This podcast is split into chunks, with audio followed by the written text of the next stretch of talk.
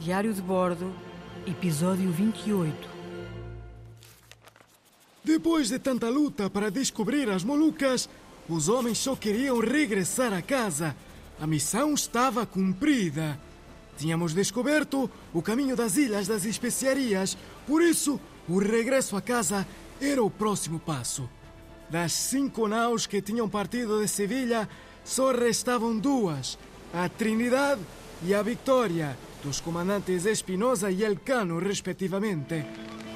A Grande Viagem de Magalhães.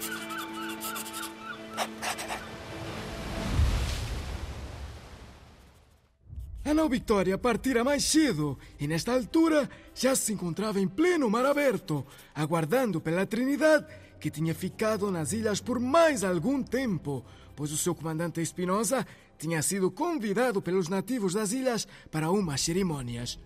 Já era tempo de regressar a casa. Espinosa e os seus homens lançaram-se ao mar para irem ao encontro de Elcano e da nau Vitória, mas começaram a ter dificuldades. Os homens repararam que a nau estava a meter água. Era urgente parar e voltar novamente à terra. Chegando à terra, Espinosa constatou que os reparos eram muito mais do que pareciam. Decidiu então descarregar totalmente a nau. Para não perder tempo, foi deliberado que a nau Vitória de Elcano seguisse o seu caminho, levando as novidades ao rei da Espanha. Havia muito para contar. A sua rota seria pelo continente africano. Estamos a falar do Oceano Atlântico, rota que era patrulhada pelos seus rivais inimigos, os portugueses. Homens, atenção! A nau Trinidade não virá ao nosso encontro. Vão ter que ficar mais algum tempo em terra em reparações. Por isso, vamos seguir o caminho já definido. O caminho até casa.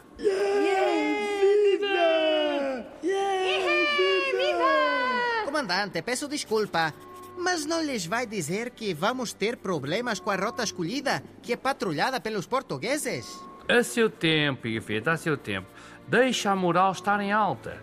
Os homens reagem sempre melhor quando estão mais positivos. E assim foi. Elcano rumou com a sua vitória com destino à Espanha. Pigafetta, vou fazer uma rota mais longa e difícil. Vou por Timor, a seguir continente africano e diretamente ao Cabo da Boa Esperança. Depois subimos a costa africana até chegarmos às águas espanholas.